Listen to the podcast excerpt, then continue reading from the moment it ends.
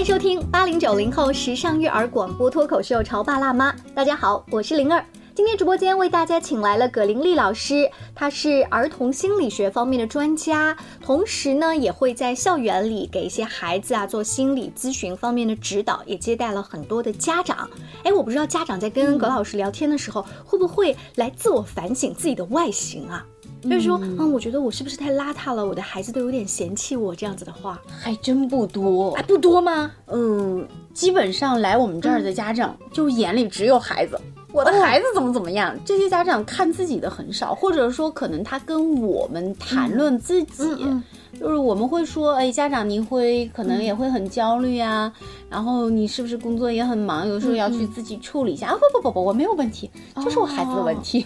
我为什么会这样问哈？是因为有青春期的孩子跟我吐槽过，就是我妈一点都不讲究，嗯，就这样子的话，呃，这个孩子会有是吧？对孩子会有，呃，孩子会因为家长的形象有的时候会有一些不安，但是家长不认为这是个事儿，他会觉得。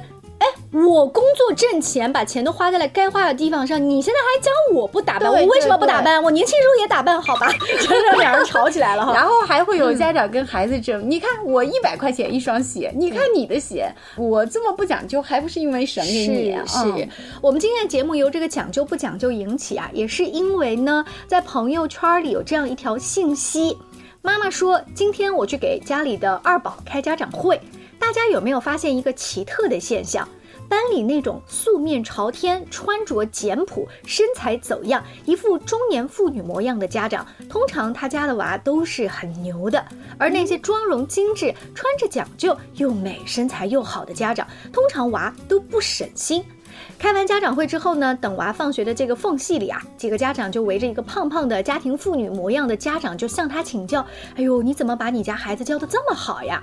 只听这位学霸家长哈哈笑着。普通话可能说的都不好哈，说，哎呀，你们都来问我怎么把两个女儿教的那么好，我们哪里会教呀？我跟老公读书都不多，都没有什么学历的，真的，我们俩初中都没有毕业就出来打工，两个孩子都是他们自己懂事哦，自己学的哦。我这个朋友最后加了一句。真的是人比人气死人，最高级的凡尔赛，对对，真是这样子。嗯，然后我就想拿这条朋友圈拿出来跟葛老师一起讨论一下，你自己接待那些个案咨询的家长，以及你在现在在这个学校里面工作，观察到那些接孩子放学每一天接触到的家长，他讲的这个外形和孩子的学习成绩真的有一定的关系吗？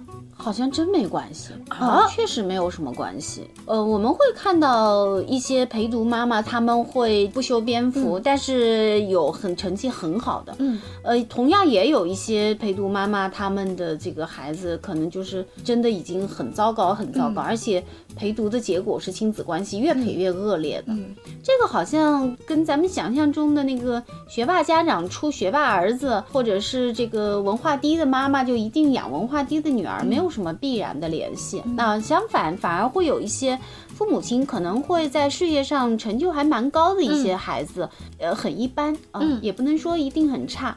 那么反过来，有一些孩子，他确实就是咱们过去说祖坟上冒青烟的那些孩子啊，他的这个父母亲其实并没有什么特别高的学历，嗯嗯，但是我们会发现啊，高焦虑的家长往往会养出一些完美型的孩子。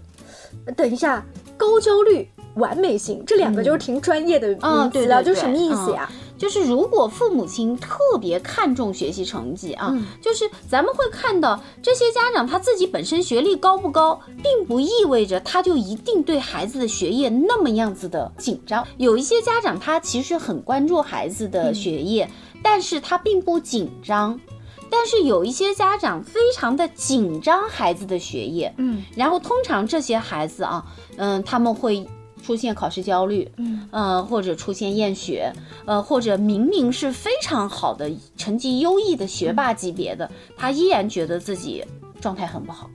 啊，就这些孩子容易出现一些心理问题。你刚讲这个情况，就让我想到，呃，这条朋友圈下面还有大家的一些评论跟留言嘛，呃，其中有一些我们其他的同学就是说，呃，那他观察到另外一种现象是，有一些看起来知识层次还蛮高的家长，呃，外形也很得体，他们就像您说的，他不在意这一次考试成绩怎么样，他可能看的是更长远的或者其他方面的能力，所以目前看他家孩子学习成绩只是中不溜，但是他的格局可能会更高一些，对不对？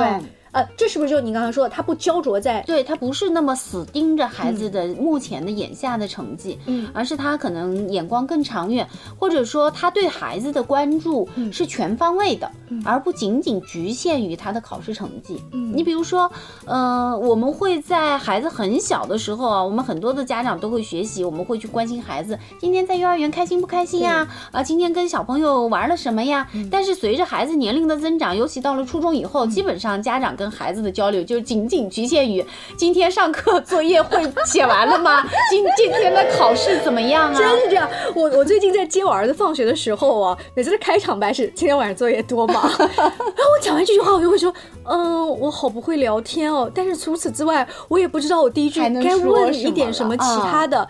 可是我问完之后，我又觉得我问的不太好，因为孩子只会讲两种，一种是。还好，嗯，一种是特别多，嗯，然后这个话题就没有了，就是好像我们会很关注他全方位的感受，关注他的情绪，然后随着年龄的增长，我们就慢慢越越来越多的局限于他今天的考试、今天的成绩、今天的作业、今天有没有被表扬、今天有没有被批评，嗯，那么如果我们是特别焦灼于这一点的话。那么，好像孩子这个学业就就会成为一个非常沉重的一个话题啊！我不知道你有没有这种感觉，就是咱们有句话叫。呃，不谈学习，母慈子孝，大家心情都很愉悦；一谈学习，就非常大家都紧张，鸡飞狗跳，容易吵起来。呃，我前两天还真有这个体会。刚才葛老师提到一个细节，就是说，随着孩子越来越长大，你是不是你的核心注意力只在学业这件事情本身就？越来那个眼光就是越来越局限，越来越狭窄。对，有一天呢，我儿子的单元测测验卷发下来，我看着那个错题啊，我就很焦虑，发给我一个闺蜜，大家互相吐槽一下。他当时就同情我说：“哎，说实话，咱们当年也都做过这样的卷子，这个卷子对于现在的我们来说有什么用啊？对，就是就同情一下我们的这些娃娃们。”后来他又发觉，他说：“你觉得我们的孩子长大之后，我们最关心的他核心的能力是什么？”嗯，我觉得这句话忽然宽慰了我。是什么原因呢？是因为他的卷子当中有一道题目啊，是说用火冒三丈来造句子。嗯，他写了一个他们同学之间的矛盾，他后面用火冒三丈。但我关注的呢，是你前面这件矛盾的事儿，我就跟他聊起来。后来我发现他这个矛盾处理的还不错。我经过我的闺蜜就这么一跟我闲聊，我发现其实可能解决那个矛盾的综合情商，哎，我反而觉得那是比这分数分数更重要哈。哎，我觉得咱们闺蜜之间一聊天啊，我好像那天晚上被宽慰了很多。咱们看到学校，它就是一个专业的为孩子培养这个学习能力的地方，但是我们的家庭往往是全方位的去照管孩子。虽然这个学习的分量在孩子的生活中越来越重，但是我们对孩子的关注还是要全方位的。因为我们会发现，在孩子中学以后啊，尤其是在青春期到高中以后，为什么孩子和家长的冲突很多？包括孩子很多的孩子会有那种孤独啊、忧郁的那种感觉，就是他的学业压力已经很大了。嗯啊，尤其在一些比较好的学校哦，那么其实这个周围的氛围已经很给孩子压力了。家长这个时候再去天天盯着这个。不放的话，就是孩子没有喘息的机会。但是相反来说，如果家长这个时候能够多关心一些孩子日常的这些起居生活呀，呃，情绪，尤其是情绪啊，嗯，那么孩子会觉得，呃，我的父母亲是关注我这个人的，我的感受是很重要的。那么这个时候。他在家里面是可以得到放松的，嗯啊，咱们学习是一件非常需要高度集中注意力，而且是需要轻装上阵的一件事情，就情绪上要轻装上阵。就是如果你本身是一个在忧心忡忡的，或者是这个非常沮丧的状态，你去学习，你会发现。他集中不了注意力，嗯嗯上课的效率会很低。那那反而如果一个孩子他是充满了希望的，带着一个积极的态度，嗯很愉悦的去走进校园的话，他可能他的效率就会嗯很高，而且他那个思维的活跃度是不一样的。嗯，你你你讲的这个脑海当中有画面呈现的话，特别抽象。你说我给孩子什么压力呢？我管他吃，管他喝，然后天天跟他聊学习。但是你有没有呈现出一种放松的状态？我觉得这个好考验家长哦。嗯，比如说吧，期中考试才结束没多久哈，就是有一些家长现在也会从很多的这个亲子育儿书籍上面能够看到，就是孩子成绩下来了以后，我。不能够对孩子呃表现很紧张，当然我们有一些家长就直接就是对孩子开骂了，那个肯定是我们不赞同的。也有些家长他能够做到控制，嗯，但是家里面的氛围整个是不对劲儿的。这个氛围体现在什么样的细节上？孩子是能感觉到的，就是到家里面，嗯，看起来一切如常，但是妈妈的脸是垮着的，嗯爸爸他是在那地方好像很沉闷的，嗯包括洗碗的时候，大家乒乒乓啷的那个嗯。弄出来的声音都是很，有有一些家庭你一进去你会有那种感受。这个家庭很温暖，有一些家庭一进去就像掉进了冰窖。啊那个那个感觉好像我小的时候，我爸妈会经常会说，他马上明天要考试了，你声音能不能小一点？是的 对的，电视机给我关掉了，有这样的讨论。嗯，而且我们真的是见到啊，其实我最近也接触了，呃，接接二连三的吧，就是接到这样的一些、嗯个案。哎，对，嗯。就是孩子的压力很大。嗯，他们也很想好好学习，但是家庭里面给予的支持是极度不够的。就是当孩子成绩稍微考差了一点点，你要知道，在一个重点学校里面，呃，其实你可能分数上下差五分，排名就能够掉下去百把名都有可能。那么家长他就会甚至真的是动手去打哇。啊、女孩啊都站起来都快一米七了，嗯。揪着头发去打，去掐脖子啊，就是就是那种情绪失控的这样的家庭，其实孩子非常想学好，但是他越来越发现自己的这个思想没有办法集中，然后呢，这个饮食，他说。嗯，我我现在吃没有办法吃进去，我拼命的要求自己吃，但是吃就到这嗓子眼儿就哽住了。天哪！然后睡眠的时候，他也会就是要么是噩梦不断呐、要么就是很难入睡呀、那么在这样的一个情况下，你想一想，孩子他在学校里面学习的时候，他怎么可能注意力哎，集中？对他达不到那样的境界，然后孩子由此也会产生很多的这种自我攻击，就我怎么这么笨呐、我怎么这么蠢呐、等等等等。嗯，好，我们刚才呢听葛老师这么一说啊，就心里面是唏嘘一下啊。现在这个年代还有揪着孩子的辫子在那儿打的这样的一情个两况，个。天哪！呃，这样我们稍微休息一下，广告之后呢，跟葛老师接着聊。现在收听的是《乔爸拉妈》，小欧零二，叫你变成更好的爸爸妈妈。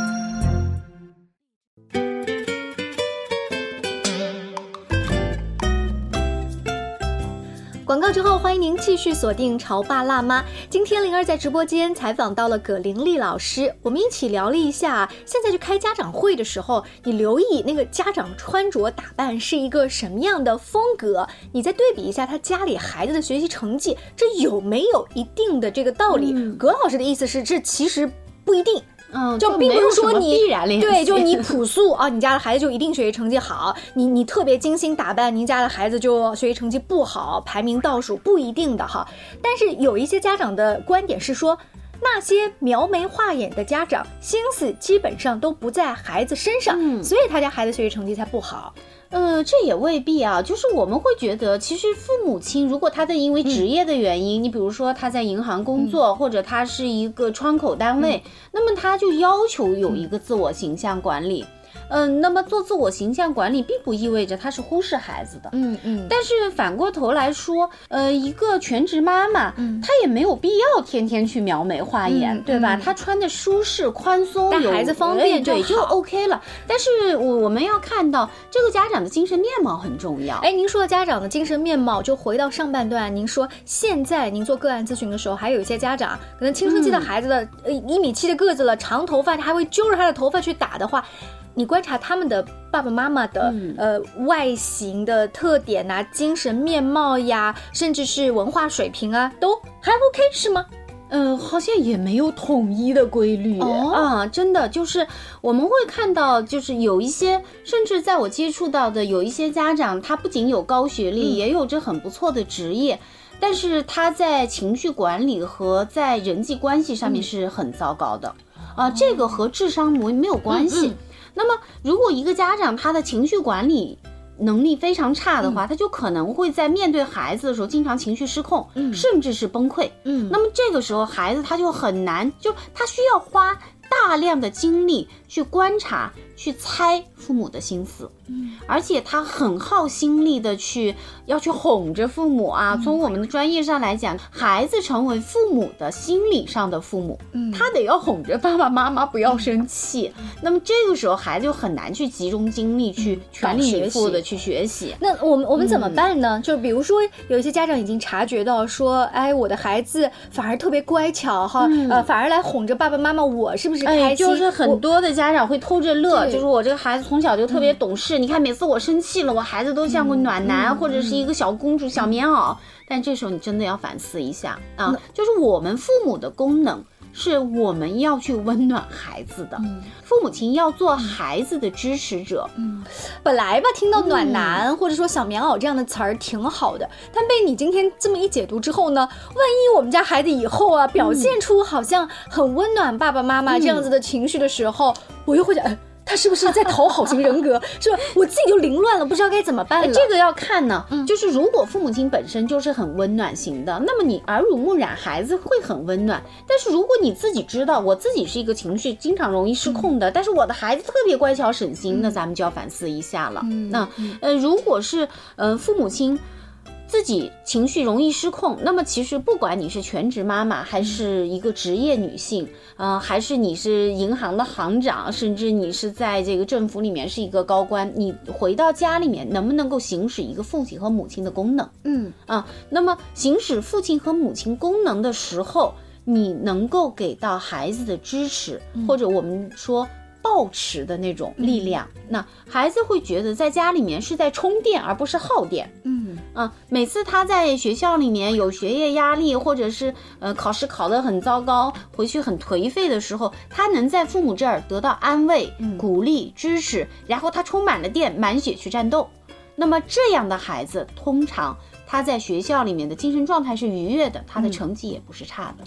呃，说到受到父母的鼓励去继续战斗，你说鼓励呀、真的是语言上吗？有的时候有可能是肢体上的，嗯有可能是一些实际物质上的哈。对呃，有一本书，蛮多家长都看过，叫《爱的五种语言》。嗯，呃，前两天就我们朋友之间，大家在互相做，就说你了不了解你自己爱的语言是什么？嗯，呃，就你了不了解你先生或者你的老婆语言是什么？甚至你了不了解你的孩子是什么？哎或者说你的配偶、你的子女什么样的语言更能够打动他？这个语言当中呢，有可能包括的是鼓励的语言，就真的讲这些话，还有可能是肢体的拥抱，那也有可能呢是给他一些精心的时刻，就有的人喜欢 party 嘛，小的一些仪式感，有的时候呢是一些实际的服务，那还有一种语言呢是就是特殊时光。嗯然后我就真的拿着这个题目啊，在我们家里面做了一次测试哦。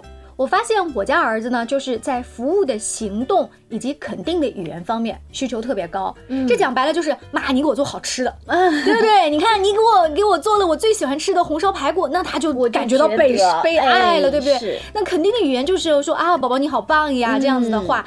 那也许他并没有那么在意的，就是我给他送一个乐高的玩具啊，嗯他可能这方面的是天生的是不太一样的。嗯所以我也建议哈，家长可以再跟孩子或者是家里面人来做做这样的测试，做完测试，你再去跟孩子 有的放矢 有的放矢的讨好，打个引号的讨好。啊，对，就是我们会看到啊，这些学习成绩优异的孩子，他们往往会有一个共性，倒并不是父母的穿着怎么样，而是这些孩子的精神家园非常的富有，他们的家庭可能在经济上面，我目前没有发现什么特别好的。统一的一个规律，但是他们会在你会发现，父亲和母亲中至少有一个，呃，是特别能够去同理孩子，嗯呃，去能够关注孩子的感受、情绪，并且能够。呃，用你刚才说的，就是咱们这种无种对的语言或者若干种语言，能够去帮到孩子的家庭。哎，真是在节目一开始的时候呢，我记得问葛老师说，你在做这个咨询啊和一些辅导孩子的时候，接触他们的家长，他们通常的外形啊接触会不会上来会反思啊，说我是不是太邋遢了？你看我青春期的孩子都嫌弃我。葛老师给我的回复是，还真不怎么多，因为他们的关注点都不在自己身上。对，我发现这一个回复刚好结合我们今天讲的，就是这个家长的外形哈。有多少家长把关注点往自己身上搁？其实反过来说啊，嗯因为被我们约谈的家长，一般的来说，孩子都是遇到了困难的，嗯而那些我们看到的孩子状态非常好的家长，我们。不会去主动约他们，嗯嗯但是往往我们会发现他们会有一个共性，就是，嗯、他们会很注重自己的一个状态，嗯啊，他能够调节自己的情绪，嗯、他能够去发现自己有困难了。比如说，有一些家长，我们当建议家长你很焦虑的时候，你可能要去做一些努力啊，约约约朋友啊，或者你自己去做一些治疗啊。有些家长直接拒绝啊，我没有问题，你只要把孩子搞好了。但是有一些家长。他会有反思的能力啊，会有一个自我观察的能力。哎，我觉得当我状态好的时候，我跟孩子的交流就会很顺畅，然后我的孩子也会很很舒服。那么这个时候，家长他可能就会特别去关注自己的状态，嗯他也会提升自己，不是在外形上面，或者说有些家庭，如果孩子说妈。你穿的不好看，我觉得你要注意一点。那么关注孩子感受的这个家长，他可能下次去学校之前，他会注意一下，他就会听到孩子跟他表达的这件他事听。到孩子的声音，并且能够把这个当回事儿。但是如果是一个非常嗯、自我中心的家长，他会把孩子训到一边去，去去去去去，你这个什么年龄啊？对，你还管起我来了，你就是烧包，你现在就是心思不放在你学习上，他可能反而且还会觉得你反而白眼狼，你怎么哎这样来讲妈妈？对不对？就咱们看到这个家长的反思、倾听和自我观察，以及自我提高的这种能力、内省力，以及他去感受孩子的感受的能力是不一样的。哎呦，我我觉得刚葛老师讲的那个例子哈，就是。同样的一番话，我听完之后，我在心里面咂巴一下的那个回味嗯是什么样的？它反映了我的学习能力。对，对不对？同样听一期节目好，看一本书之好，我之后怎么反应嘛？哎，我发现同样的话，如果孩子跟我讲和老公跟我讲，我的反应是不一样的。嗯你想，如果老公跟我讲说，哎，你最近有点邋遢，哎，你什么意思啊？你嫌弃我啊你啊？对不对？你看我的那个立刻的反应，而不是说。哎，我最近是不是忽略自己了？我最近是不是不太爱自己了？我觉得大部分女人应该不会像后面那条 这么想吧。但为什么同样的一句反馈，就是给到我们妈妈，我们我们就截然不一样哎，呢？其实我们还是一个人格底色，就是你如果是一个自我怀疑的一个状态的话，嗯那别人一丁点的这种。呃，刺激，对，都会引发你强烈的一个海啸。嗯但如果你自己是个很淡定的啊，你比如说，我自信我是一个非常雍容大度，呃，就是气质高雅的一个美女，别人会说，哎呦，你的身材不好，你你你你这这个什么眼睛太小了，我可能会一笑置之。然后就是随便女儿批评还是老公批评，怎么样我就这样了。对如果你也能乐不得颠颠的，我觉得我这样，我也是值得被爱的。你看怎么着？哎呀，真是，呃看来同样的一句话，谁 diss 你，diss 你的方式是什么，你怎么接招，这个背后都能够反映出自己他那个自信程度啊，一个稳。定的状态。对，嗯。而且我觉得这个状态通常又会反馈到，嗯，就是他那啊个外会形，会。呃，对，对不对？这个外形不是说你的头发一定吹得很直、嗯。啊，你的高跟鞋一定擦得很亮，它是整个那种气场以及眼神，眼神。哎，这是很奇妙哈、啊！所以我们中国古话人家说相由心生呐、嗯呃，再回来咱们什么时候再去带着这个很好的姿态，再去帮孩子开家长会的时候。你会发现，你回来带给孩子的反馈都是好的，这么老师批评了，是不是？都是好的啊！非常感谢葛老师接受我的采访，更多亲子育儿方面的话题，也请持续关注《潮爸辣妈》，下期见，拜拜